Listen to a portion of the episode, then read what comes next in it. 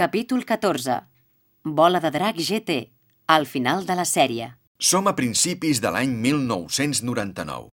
Bola de Drac GT no va ser el primer producte audiovisual que vaig dirigir en doblatge, ni molt menys. Ja feia un parell d'anys que dirigia, però el fet és que em va fer molta il·lusió dirigir GT i en vaig gaudir molt. Durant molts anys vaig estar convençut que seria la primera i la darrera feina que faria relacionada amb la sèrie de Toriyama, però no va ser així. L'estudi on es va doblar la major part de Bola de Drac i Bola de Drac Z havia deixat de ser un estudi homologat per TV3. Què vol dir això?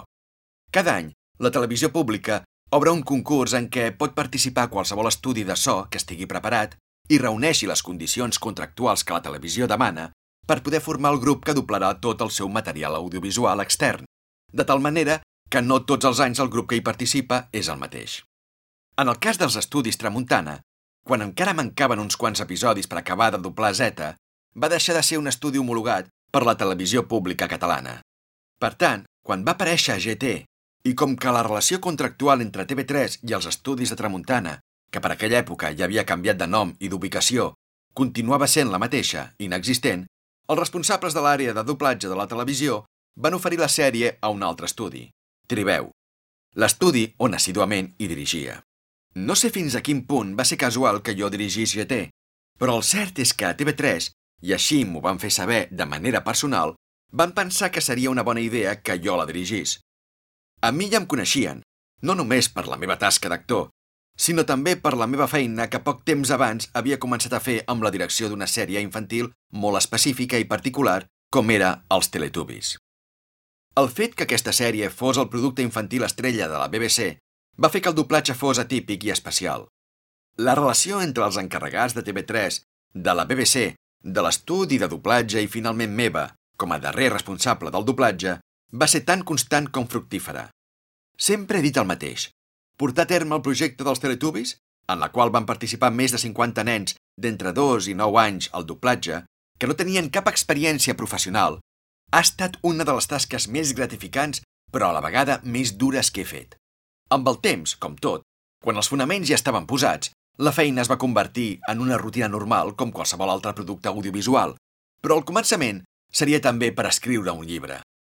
El record que em vaig emportar d'aquella experiència va ser la resposta de la mateixa BBC, quan va considerar el doblatge català de la sèrie com el millor doblatge que es va fer a tot el món, i fins i tot la mateixa creadora de la sèrie va venir a visitar l'estudi per veure de primera mà quin era el nostre mètode de treball per poder ensenyar-lo a aquells països que opinaven que doblar amb nens petits del carrer era pràcticament impossible. Recordo que els Teletubbies estaven doblats per quatre actors, entre ells un servidor. Eren les històries realitzades amb nens que cada episodi s'incluïen allò que la BBC obligava que fos doblat per nens catalans que no tinguessin experiència professional. El procés de selecció dels actors de doblatge dels ninots també va ser dura. Els anglesos havien de donar el vistiplau. La primera seqüència que vam doblar, que durava 5 minuts, vam estar tot un matí per doblar-la. De fet, el primer episodi es va haver de repetir un parell de vegades, fins que la BBC no ens va donar el vistiplau definitiu. Cada Teletubby tenia una particularitat de parla, relacionada amb la manera de parlar dels nens petits, i fins i tot teníem l'assessorament d'una doctora especialista en parla infantil. El ninot que parlava papissotes era el groc, la Lala, i aquest ninot va ser doblat per l'actriu que després doblaria la nova protagonista de GT, la Pan, la neta d'en Goku.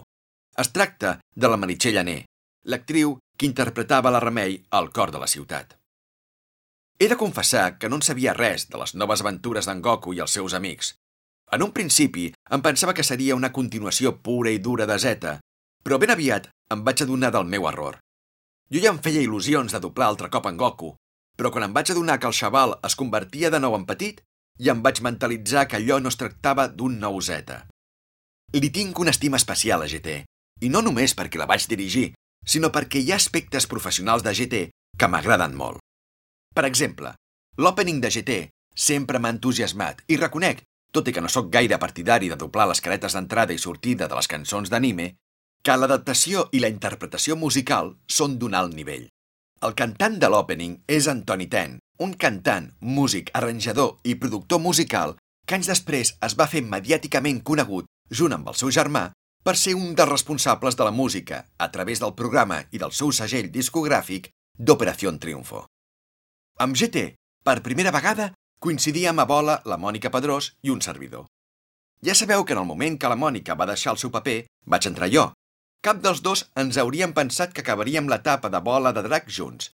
Per aquella època, la Mònica feia poc que havia tingut una criatura i just acabava de finalitzar la baixa maternal. Quan li van oferir el personatge, evidentment no s'ho va ni pensar. Sempre ha confessat que li té una estima especial en Goku, i de fet, no ho ha deixat de demostrar al llarg dels anys amb la relació que ha tingut amb els seus fans.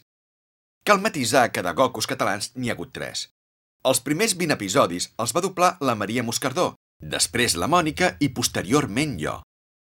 Si hem de ser precisos, hi ha una quarta veu que ha fet de Goku, i es tracta d'en Xavi Fernández, la mateixa veu del primer cor petit i del cor petit Zeta Kai, que el va doblar en una pel·lícula que comercialment s'ha estrenat en DVD, Bola de Drac GT, 100 anys després.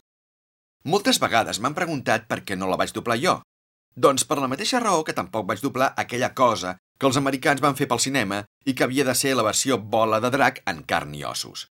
Com a totes les professions, hi ha aspectes de relacions contractuals, professionals o fins i tot personals que determinen que les persones actuem d'una manera o altra.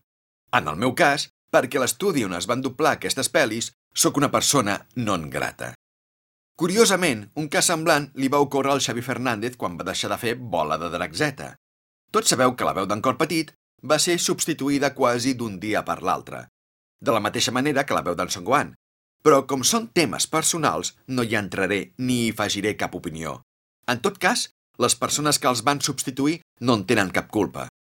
Generalment, sempre es tracta d'una qüestió individual entre empresari i treballador. Continuant amb GT, ja he comentat que tinc molts bons records. Vaig poder retrobar-me amb els personatges que havíem gaudit doblant bola de Drac Z. Bé, no tots.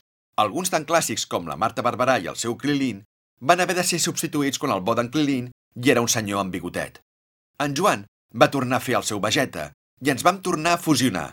Però en aquest cas ho vam fer amb auriculars, primer un i després l'altre. I també van aparèixer nous dolents com en Baby, un enemic que volia venjar-se de la raça dels superguerrers. En Baby el va fer el Xavier Casan, un company de la mateixa generació professional com la majoria que formàvem l'equip de doblatge de Bola de Drac. Tot i que en un principi en Baby era una cosa petita i fins i tot ridícula, ja se li pressentia una poderosa mala llet en el seu caràcter. I des d'un primer moment vaig voler que en Xavi li donés aquesta característica. El que no ens imaginàvem és que després aquell individu es transformaria tan físicament. Hi ha un personatge a GT que sempre m'ha tingut el cor robat. I, de fet, l'actor que el va doblar també el considera un dels personatges d'anime que més va fruir fent-lo i que més bon record té. Es tracta del personatge anomenat Doltaki i que va ser doblat per en Josep Maria Mas. En Doltaki és un ésser estrany, maligne, absolutament boig que converteix la Pan en nina per a la seva fantàstica col·lecció de nines. No m'imagino en Doltaki amb cap altra veu que la d'en Josep Maria Mas. Va fer una autèntica creació. A part de l'apreciació personal, en Josep Maria Mas és un actor de doblatge en majúscules que estima i defensa la seva professió com ningú i que té una capacitat mimètica i de crear éssers complicats i rebuscats fantàstica. A més, és l'actor que va substituir en Vicenç Manel Domènech a Bola de Drac Zetakai. Un altre actor a qui sempre he tingut una apreciació especial és en Norbert Ibero. En Norbert, entre altres petits personatges de GT, va fer el Doctor Mu, el creador d'en Baby. Era un actor amb una entrega i una capacitat per fer diferents registres excepcional. Per desgràcia, Norbert ens va deixar fa poc, però són d'aquelles persones que, malgrat el temps i la distància, han deixat i deixaran empremta. Si volies riure, i quan dic riure vull dir riure fins provocar dolor als abdominals, havies de treballar amb en Norbert. Recordo un episodi que van voler fer una broma a la Meritxell Ané, la veu de la Pan. En Norbert sempre va tenir admiració per un dels seus mestres teatrals, en Josep Maria Flotats. Tots sabem de la particularitat i manera única de dir les frases d'aquest gran actor, i en Norbert, que havia treballat força amb ell, l'imitava perfectament. Un dia, en un capítol, en Norbert havia de fer la veu d'un altaveu. Havia de dir alguna cosa així com «Atenció, perill, s'escapen els presoners!» I el bo de Norbert No se li va ocórrer res més que dir-ho amb la veu d'enflotats, com si estigués recitant un vers d'en Cirano. Qualsevol persona que no hagués vist el Norbert s'hauria cregut que es tractava d'enflotats. I així va ser. Posteriorment, quan la Meritxell va entrar a sala a fer els seus takes, jo li vaig passar l'escena d'en Norbert. Ella es va quedar un pèl confusa, però no em va dir res. Has vist? Li vaig comentar. Has vist l'honor que he tingut? Aquest? Aquest és enflotats, oi? Sí, el mateix. Es veu que l'home és un fan de bola de drac i va trucar a l'estudi perquè volia participar, encara que fos de manera altruista, en un episodi. Però, però, la Meritxell, en aquell moment, no sabia ben bé com reaccionar. Però és que aquest senyor és molt particular. Es nota que és enflotats. Ja ho sé, noia, però li feia tanta il·lusió. Si m'ha vingut fins i tot vestit amb una samarreta que portava dibuixat en Goku. Pensa que és tot un honor que en Flotats vulgui participar a bola. Ja, sí, és clar. Finalment, li van dir que era broma. Tot i així, el take va quedar gravat i, per tant, hi ha un episodi, no sé ben bé quin, que apareix la veu d'un altaveu força particular. Estic convençut que mai ningú no se n'ha donat. Ara, també estic convençut que més d'un intentarà esbrinar de quin episodi es tracta.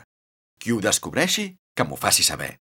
Aquesta anècdota és un petit homenatge a un actor, en Norbert Ibero, que com tants d'altres han dignificat la professió i han deixat un pòsit en les nostres vides. Bola de Drac GT va servir per retrobar-me amb companys que formen part de l'imaginari del doblatge de Bola. A part d'en Joan, no ens en podem oblidar d'en Joan Pau Piqué i el senyor Satan, de la Roser Contreras i la seva Bulma, per exemple.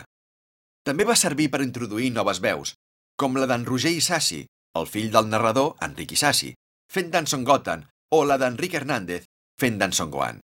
Finalment, als darrers episodis, vaig tenir la il·lusió de tornar a doblar en Goku. Però també és cert que anteriorment havia participat fent algun que altre monstre en els episodis que la Mònica Pedrós doblava en Son Goku. Amb el retorn d'en Goku gran, som testimonis de noves transformacions físiques i, per tant, de força. La darrera transformació que en Goku ens ofereix, jo l'anomeno la transformació Tina Turner, ja que hi trobava certa semblança amb l'aspecte físic de la cantant.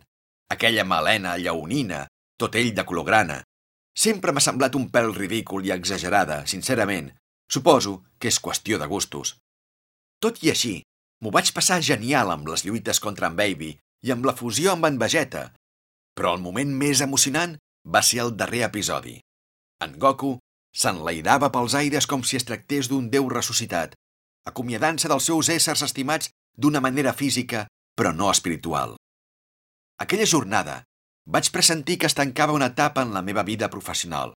En Goku ens deixava.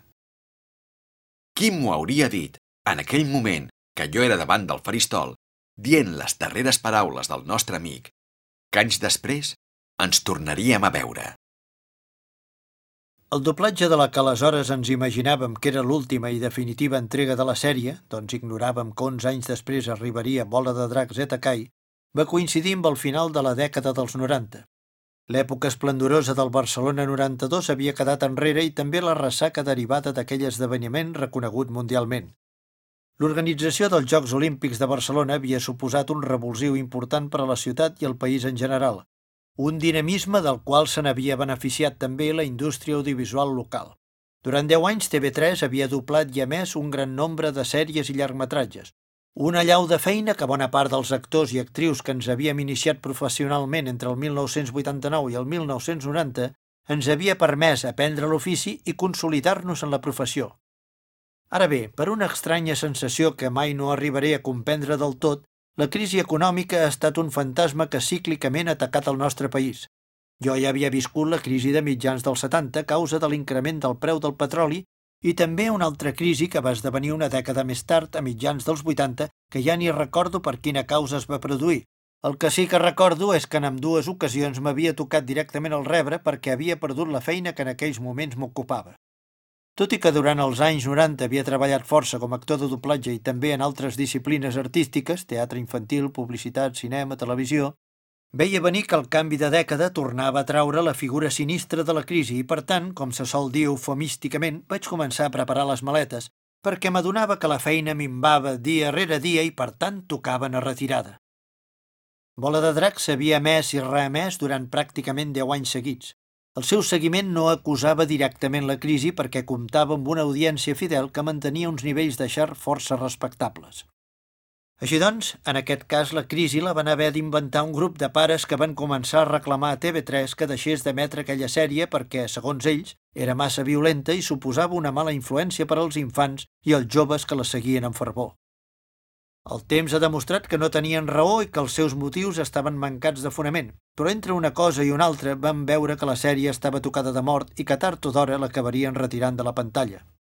Així doncs, els 60 i escaig capítols de Bola de Drac GT, més que una nova entrega, va suposar la targeta de comiat de la Nissaga, una mena d'epitafi, per bé que en el meu cas particular aquella feina va representar ajornar un parell o tres de mesos al meu punt i final al món del doblatge.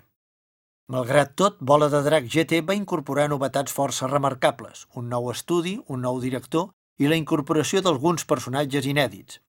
Com ja ha explicat en Marc, el doblatge no es va dur a terme als estudis Tramuntana d'Espluga, sinó a Tribeu, un estudi relativament nou situat a Can Baró, un barri tranquil de la part nord de Barcelona. El nou director fou el mateix Marc Zani, que en aquella època s'iniciaven les tasques de direcció igual que algun altre company que havia iniciat les seves activitats 10 anys abans i que, un cop superades les etapes d'aprenentatge i consolidació, havien estat cridats a formar part d'un estatus, la direcció, que té avantatges però també pegues. En aquest punt, m'agradaria parlar una mica del rol del director des de la perspectiva d'algú que sempre ha estat dirigit. Només faré quatre pinzellades a l'atzar perquè, òbviament, de la tasca concreta del director, qui millor en pot parlar és el mateix Marc, que dia d'avui ja porta uns quants anys d'experiència acumulats. Jo només he dirigit de forma molt puntual, concretament uns quants capítols de la sèrie Els Barrufets i sempre com a substitut accidental del director titular. O sigui que no tinc experiència com a director, per bé que durant la meva trajectòria com a actor he estat dirigit per pràcticament tots els directors i directores de doblatge en català.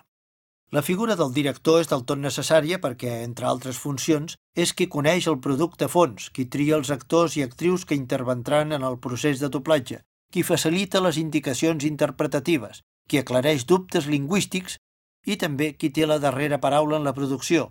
Si és també actor o actriu, com en la majoria dels casos, el director pot adjudicar-se un paper que no ha de ser forçosament el protagonista, ja que a vegades això no és possible perquè la veu, l'edat o l'estil interpretatiu no li escauen gaire o simplement perquè el protagonista és un home i la directora una dona o viceversa. Segons el meu parer, el director té l'avantatge que està molt ben relacionat, la qual cosa té certa importància si un vol mantenir-se viu en la professió. Però entre els desavantatges jo en destacaria dos. Tothom els demana feina, sobretot quan hi ha poca, i també que fent de director es perden oportunitats de fer d'actor, perquè la direcció obliga a estar sempre al peu del canó. No és possible deixar la direcció d'una pel·lícula que dura dos o tres dies per anar a fer un paper en un altre estudi. És a dir, quan hi ha poca feina, el director pateix perquè no pot donar feina a tota la gent que voldria. I quan n'hi ha massa, també pateix perquè aleshores no pot comptar amb els actors i les actrius que desitjaria i a més perd oportunitats d'agafar papers que segur que li agradaria interpretar. En resum, per ser director cal tenir un caràcter especial que no tothom té. Malgrat tot, hi ha moltes classes de directors. Als extrems n'hi ha que són bons professionals però tenen mal caràcter, i n'hi ha que són molt simpàtics però no són gaire rigorosos. N'hi ha una mica de tot. Per bé que la majoria que he tractat he de dir que han estat cordials i al mateix temps competents. Algun en particular, sobretot al principi, em va fer patir una mica a causa del seu alt nivell d'exigència, però la contrapartida ha estat gaudir del privilegi que suposa treballar colze a colze amb autèntics mites del setè art que ja escoltava quan de petit anava al cinema del poble amb el meu pare. En el cas d'en Marc Zani puc dir que està considerat ja des del principi un director cordial i competent. Això no ho dic jo només pel fet que estigui escrivint aquest llibre mitges amb ell, sinó perquè és una opinió generalitzada entre el col·lectiu. Durant el doblatge de Bola de Dracs GT ja apuntava bones maneres i deu anys més tard, quan he tingut l'oportunitat de ser dirigit novament per ell a Bola de Dracs Kai, puc dir que aquelles bones maneres inicials s'han confirmat del tot. O sigui que, malgrat les novetats esmentades i les circumstàncies del moment, puc afirmar que el doblatge de Bola de Drac GT es va desenvolupar amb normalitat, sense incidències remarcables que jo recordi. Per bé que quan van començar les emissions sí que recordo la crítica d'alguns fans, que no estaven massa d'acord amb la trama o el tractament que els creadors havien donat a alguns personatges. En això, però, nosaltres no hi podíem ni hi podem fer res. Podem interpretar millor o pitjor els papers assignats, però els guions i els dibuixos ja ens venen donats.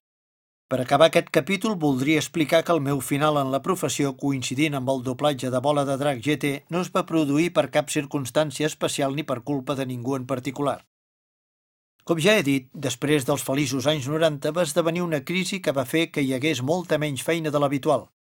En aquestes circumstàncies, lògicament, es produeixen correccions, perquè quan no hi ha feina per tothom, és molt evident que a uns els toca retirar-se i a altres afirmar-se. L'ideal, és clar, seria repartir la feina entre tots de forma equitativa, però això és una utopia i jo sóc el primer que té molt clar que les utopies funcionen en el món de la literatura i la ficció, però no pas en el terreny real. El món del doblatge és especial perquè la feina i la manera de desenvolupar-la també tenen unes característiques molt particulars. Entrar en detall ocuparia un altre llibre. Per tant, quan el sector acusa una crisi es produeix una situació tipus campi qui pugui. O sigui que si tens accés a un bon bot salvavides és possible que et salvis, mentre que si no el tens, el més probable és que abans o després acabis ofegant-te. Jo vaig estimar-me més saltar al mar el primer avís de possible naufragi. Potser em vaig equivocar, no ho sé. Tal vegada m'havia d'haver aferrat amb força un bot salvavides. El cas és que ho vaig fer perquè una de les meves poques virtuts no és precisament la paciència. En tot cas, aquella crisi, amb el pas del temps, l'únic que ha fet és agreujar-se, la qual cosa ha provocat que molts que en principi semblava que s'havien salvat, amb el pas dels anys també hagin acabat ofegats.